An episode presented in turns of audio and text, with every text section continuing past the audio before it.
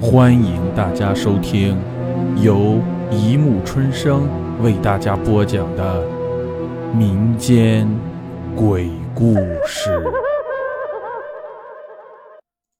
第三十一集：活人墓，死人路。我和朋友李多经常结伴出去旅游。一年中几乎有半年的时间花在了旅行上。我们总喜欢避开大城市，去寻找、发掘那些偏僻而又古老的村落。一路上的村子、小镇很多，但是这一个却不得不说。与其说这是一个村子，不如说是一个巨大的陵园。在这里几乎嗅不到任何活物的味道，铺天盖地的映入眼帘的只有一座座坟墓。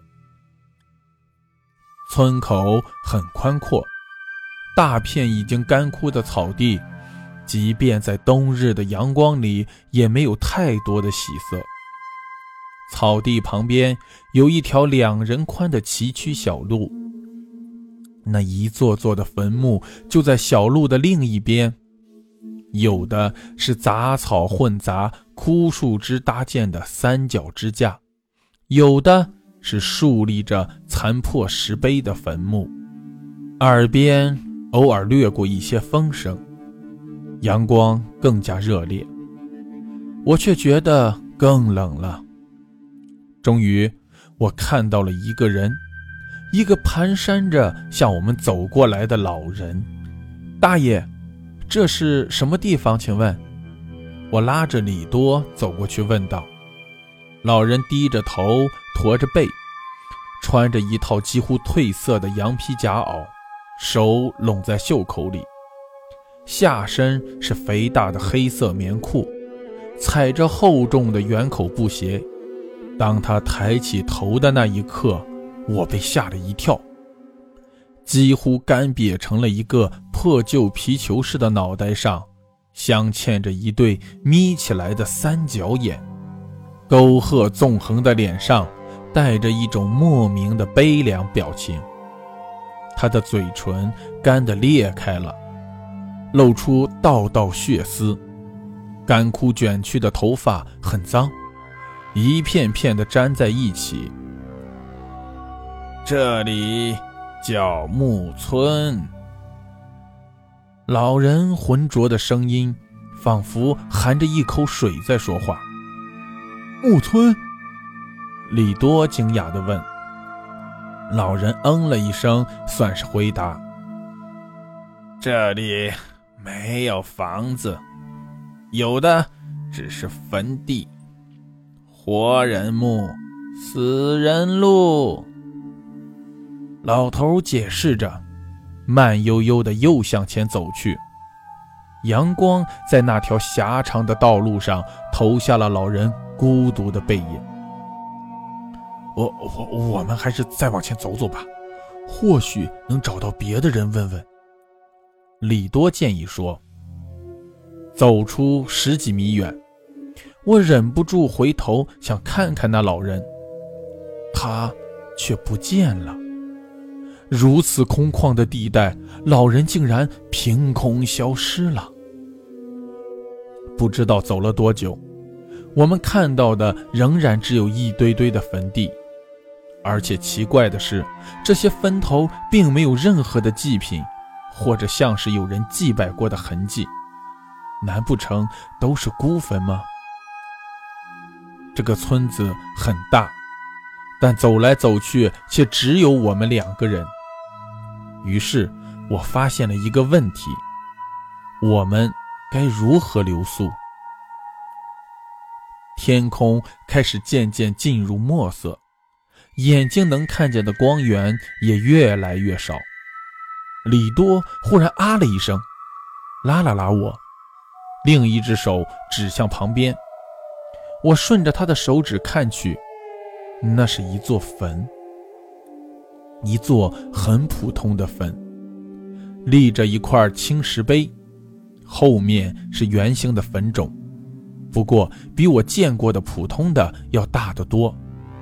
但是，不普通的是，从坟冢后面伸出了一只手，一只女人的手，细长而苍白，或许并不十分白，只是在这夜色的对比下显得比较白皙而已。随后出来的是一个毛茸茸的东西，我仔细看了看，原来是一颗人头。他的双手支撑着上身，用力一挺，犹如做俯卧撑一般。身体虽然瘦弱，却十分矫健。不一会儿，他的整个身体便从坟墓里出来了。然后，我看见了光。虽然浑浊灰暗，但我肯定那是蜡烛的光，而非人或某种动物的瞳孔发出来的。果然，那女孩又拉出了一个人，体型矮胖，而且手里拿着一个烛台，就像捉迷藏一般。那个巨大的坟堆出来了三个人。啊，有有有人，有外人。女孩清脆地喊了起来，声音非常好听，像风吹铃铛，却又带着野性的不羁。莫咋呼，不要惊了人家。这是一个沉稳的中年男人声音，他很高大，虽然看不清楚脸，但觉得整个人如同一块厚实的门板。蜡烛移动过来了。我可以看清楚他们了，一个年轻女孩，一对中年夫妇，看来他们是一家人。妈妈，他们莫不是被我们吓到了？女孩看看我们两个不说话，走过去，一只手搂着中年女人的胳膊，一只手捂着嘴笑了起来。中年女人的头发整齐地梳理在后面。虽然身体已经发福，但从端正的五官来看，年轻时候也肯定如这女孩一样秀丽。中年女人笑了笑，有点责怪的对着女孩子摆了摆手，却不说话。你们是外乡人吧？不知道我们的规矩，惊吓了你们，实在不好意思。中年男人的普通话很不错。我立即朝他点了点头，笑道：“嗯，没没什么，只是有些好奇罢了。”于是，这家人请我们进了他们的家，那座很大的坟冢。我从来没有想过自己会活着走进坟墓里，这种感觉是相当怪异的。我甚至有些恍惚，自己到底是活着还是死了。里面比我想象的更加宽阔，有点类似于陕西的洞窑，但却是圆形的，如同一口倒扣着的巨大铁锅。坟墓高三米左右，长宽各四米，想来当初挖这个肯定很费力气。入口处离地面有将近两米，虽然有个土堆垫脚。爬上去还是很不容易。四壁非常光滑，虽然是泥质的，却依然干燥，带着灰土色，别有一番味道。只是空气沉闷，略觉得压抑。哼，你一定奇怪，为什么好端端的我们要住在坟堆里？女孩爽朗地笑着对我们说，她摇晃着脑袋。整个身体发出脆脆的声音，听他说话，犹如在吃一个甜脆的苹果。我仔细看了看她，全身裹着深蓝色的棉裙，带着很漂亮的花纹，身上还挂着一些银器，难怪会有声响。女孩很漂亮，五官略显稚嫩，皮肤也很白皙。手腕上戴着一个银色的饰物，非常漂亮。只是似乎饰物很重，在他的手腕上留下了一道青紫的淤痕。莫要胡闹！母亲把她拉走了。女孩有些不情愿，但还是走了。原来旁边还有一个通道，估计是去向里间的路。我要走过去，还得低头。看来那是女孩的房间。这个姑且可以称作家的地方，生活物品一应俱全，桌椅板凳、茶水吃食。男人给了我们两块火柴盒大小的白色甜点，似乎是糯米做的，非常香甜。这个地方叫木村，住着很多像我们这样的人家，大家都是住在这样的坟墓里。这几天大家白天都不会出去，直到晚上才出来活动透透气。没想到有外地人来。没吓到你们吧？中年人阔脸粗眉，高鼻方嘴，一脸英气，只是眼神略有寂寥，似乎有什么心事。白天都不会有人在吗？我问。男人肯定的点点头。我一下子想起了那个老头，说话、长相都很古怪的老头，突然消失在那条路上。为为什么会有如此奇怪的规矩？啊李多好奇地问。其实我也想问，但有时候人家可能并不想告诉你。换句话说，如果人家愿意说，不用问也会说的。果然，男人脸上面露难色，似乎有些犹豫。他斜眼看了看旁边。似乎女孩那边还在和母亲聊天，于是缓缓说道：“我们在这个村子已经住了好些年头了，谁也不知道这规矩是何时定下的。传说是老早以前汉人们想在我们这里征兵，老人们怕青壮的汉子死在战场上，于是把他们都藏在了坟墓里，只留下气孔和一些食物。”那些男人白天不敢出来，直到夜晚才能露面。后来这些人活了下来，才有了今天的村子。所以每到一年的这个时候，大家就会躲在早就修建好的坟堆里，表示纪念。而且冬天这里也非常暖和，久而久之就形成了习惯。外人不太理解，经常会传言我们这里是鬼村。我哦了一声。男人又告诉我，实际上他们一家有自己的房子，不过离这里还有一段路程，脚力好的也要一个多小时。我问男人：“活人墓、死人路是什么意思？”男人吃了一惊，问我是怎么知道的。我没有告诉他是老人说的，只是说自己听来的。时候马上到了。你很快就知道的。他说完，朝里面招呼了一声，女孩和她母亲都出来了。我带你们一起去，就知道活人墓、死人路是什么意思了。你来的很巧，一年只有这个时候才能看到。他缓缓地说，接着又再次爬出了坟墓。果然，外面居然亮起了三三两两的零碎灯火。像萤火虫一样，只是现在是冬天，又身处在坟堆边，全然没有了那种诗意。火点渐渐聚集起来，我们跟着男人一起坐过去，大概聚拢了上百人，穿着大都一样，只是有一个老者低着头不停地咳嗽着，大家默不作声，只是环绕在老人四周。缓缓向前移动。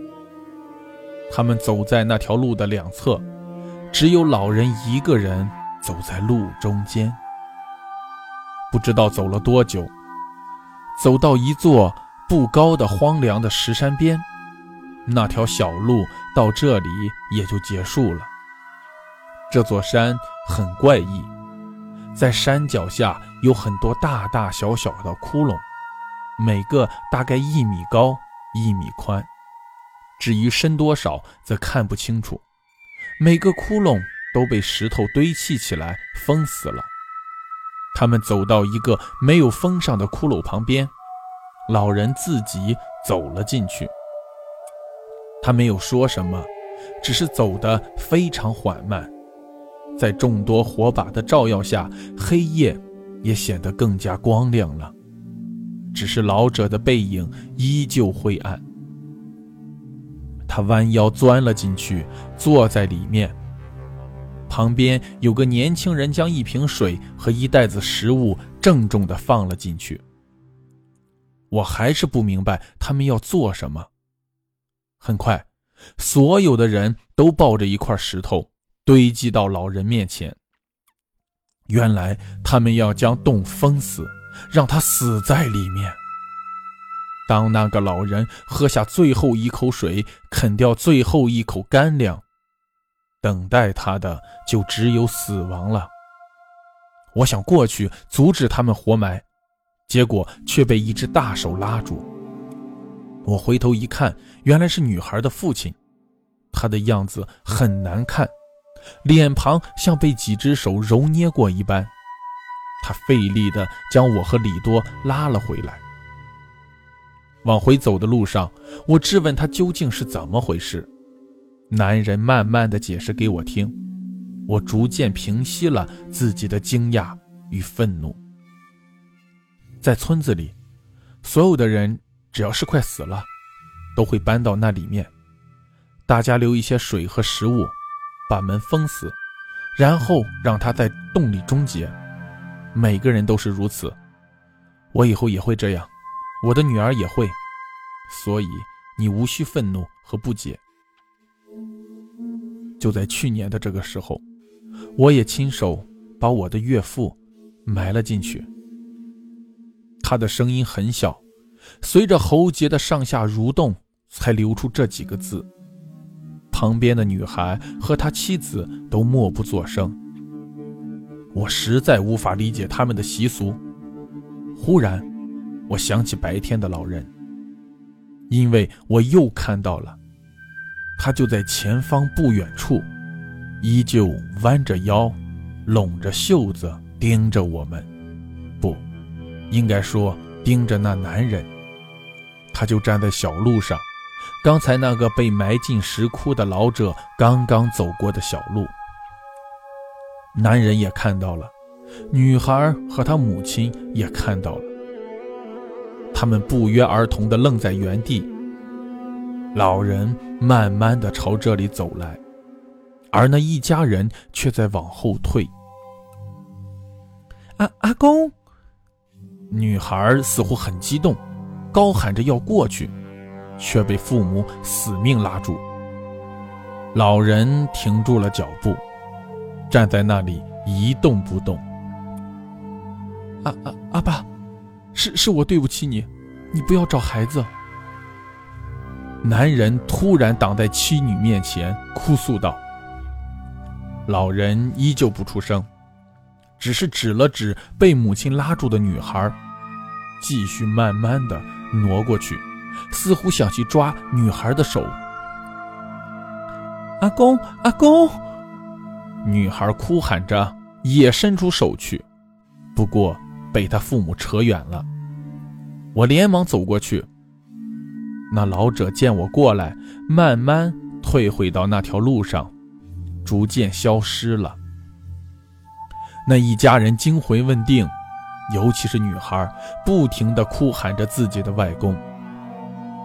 回到墓里，母亲好不容易把女孩哄睡了。我们也是没有办法呀。男人痛苦地抓着自己的头发。他的妻子温柔地抚摸着丈夫宽厚的脊背，眼里溢满了泪水。家里穷得很，连女儿上学的学费都凑不齐。他喜欢唱歌，山歌唱得很好听，周围的孩子都喜欢他。可是我没有本事送他去上学，他阿公又得了不知道缘由的病，钱像扔进了无底洞，看也看不好。眼见着活不下去，我只好和他一起跪在老人面前求他。我知道这样做是遭报应，进活人坟的人是出不来的，除非自己愿意进去，没人可以强迫。被村子里的人知道我们求家里的长辈进活人墓，是要被骂死并赶出去的。我们村向来有长少，无尊卑，老人都是村子里极为被尊重的。而且孩子阿公年轻时还跑过马帮。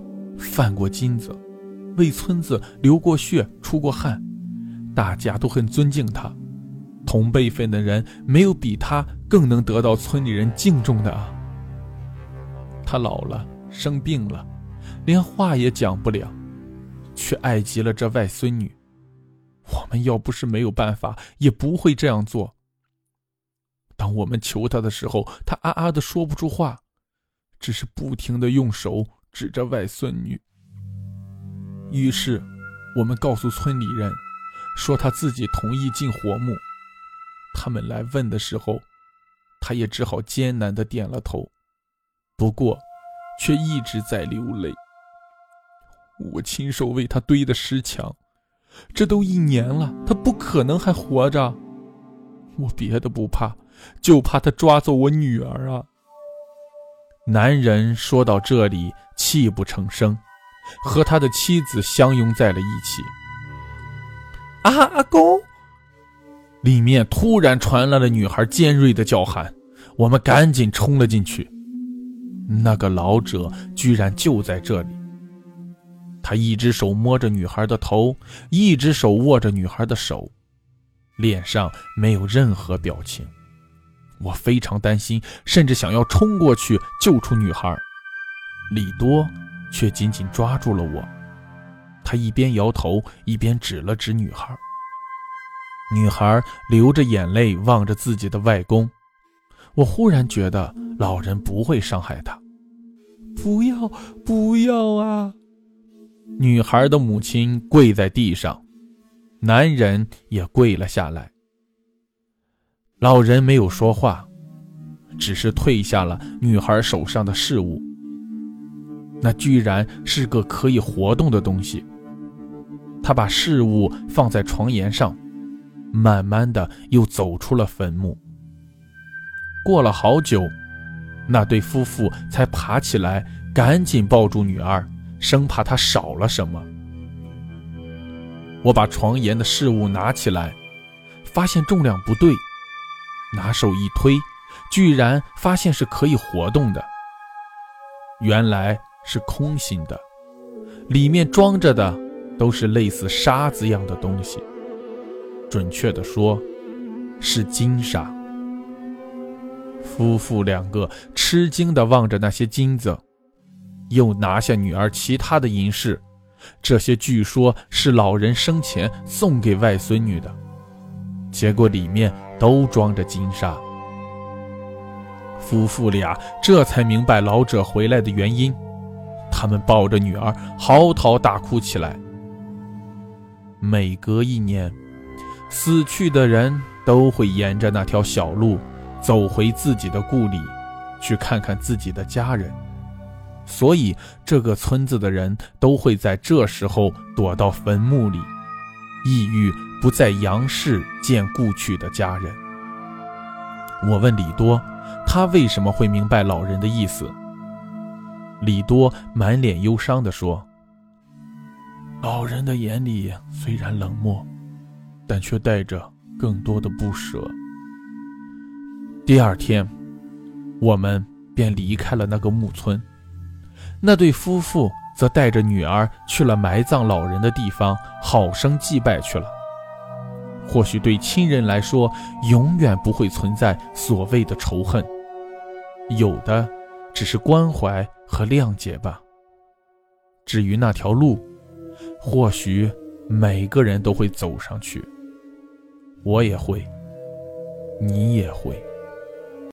好了，故事播讲完了，欢迎大家评论、转发、关注，谢谢收听。